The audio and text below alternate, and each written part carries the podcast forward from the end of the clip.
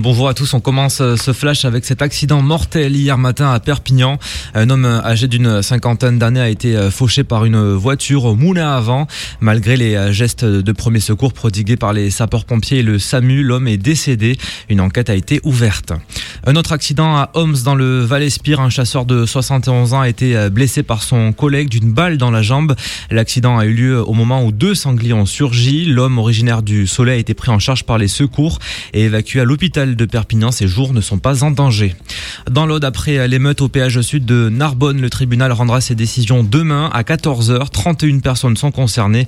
Il aurait euh, reproché d'avoir participé en décembre 2018 au saccage de locaux appartenant à Vinci Autoroute et à la gendarmerie nationale. Les images des bâtiments en feu avaient euh, fait le tour des médias en plein mouvement des Gilets jaunes. Le montant euh, total du préjudice est fixé à 11 millions d'euros. Et puis Anthony, en politique, les candidats au municipal présentent leurs vœux à la population. À Perpignan, c'est Louis Alliot, le député du Rassemblement national, qui a ouvert le bal vendredi après-midi, suivi d'Olivia Miel samedi.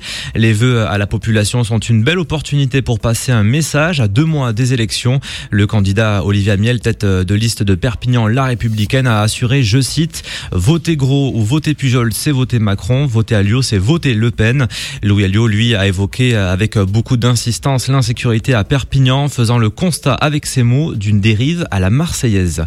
Nos Catalans, Eric Abel et Christian Manès, qui participent au Dakar 2020, sont arrivés au bout de la première étape malgré quelques soucis techniques. Écoutez. Voilà, les petits Catalans sont à l'arrivée de l'étape 1, une copieuse étape de 760 km. On est très content d'être là, non sans encombre, parce qu'on a eu des petits soucis mécaniques comme souvent dans ce sport. Bon, on y a laissé un turbo aujourd'hui.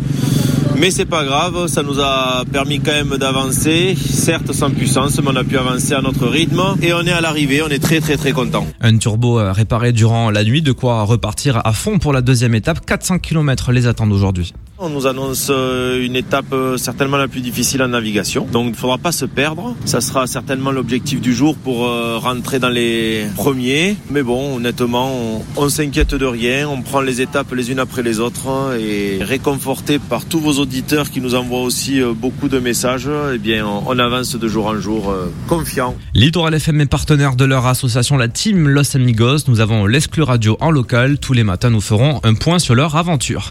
Et pour finir, la magie de la Coupe de France n'aura pas opéré hier pour les footballeurs de l'INAS Montlhéry. Le club euh, de Régional 1 logiquement éliminé 6-0 par le PSG en 32e de finale. Qualification plus euh, compliquée pour euh, l'OM venu à bout de Trélissac au tir au but.